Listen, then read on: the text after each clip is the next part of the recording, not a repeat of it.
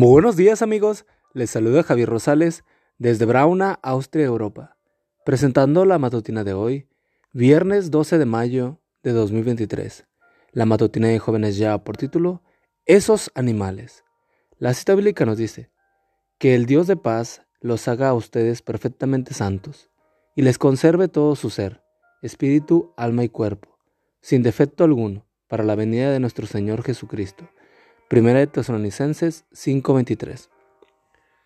Las palabras de nuestro texto de hoy me recuerdan una anécdota que escuché en un culto matutino en las oficinas de nuestra casa publicadora Apia.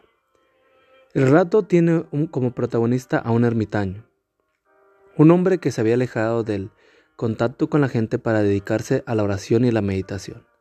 En cierta ocasión, varios curiosos lo visitaron. ¿Qué hace usted tanto tiempo libre? Le preguntaron. Me mantengo muy ocupado, respondió. Tengo que domar a dos halcones, entrenar a dos águilas, mantener quietos a dos conejos, cuidar de muchos pajarillos, vigilar una serpiente, entrenar a un asno y someter a un león.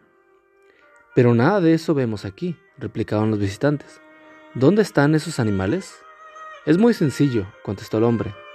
Estos animales están dentro de mí, los dos halcones que tengo que domar son mis ojos, para que solo vean cosas buenas. Las dos águilas que tengo que entrenar son mis manos, para que en lugar de destrozar, sirvan sin herir. Los pajarillos inquietos que necesito controlar son mis pensamientos. Los dos conejos que tengo que mantener quietos son mis pies, para que caminen por el sendero del bien. La serpiente que tengo que vigilar es mi lengua. El asno que es mi desgastado cuerpo, para que no se canse de, hacer el bien. Finalmente, el león que tengo que someter es mi corazón, porque es orgulloso, y para colmo de males tiene complejo de rey. ¿No te parece una manera simpática de ilustrar la necesidad que tenemos tú y yo de consagrar a Dios todo nuestro ser? ¿Qué están viendo los dos halcones? ¿Qué clase de pajarillos están revoloteando en tu mente? ¿Qué lugares estás visitando con esos dos conejos? ¿Y cuán activa está esa serpiente? El mensaje está claro. La vida cristiana no admite entregas a medias. O somos de Dios por completo o no lo somos en absoluto. Quiera Dios que la oración del apóstol se cumpla cabalmente en ti y en mí, de modo que el Dios de paz santifique todo nuestro ser hasta la venida de nuestro Señor Jesucristo.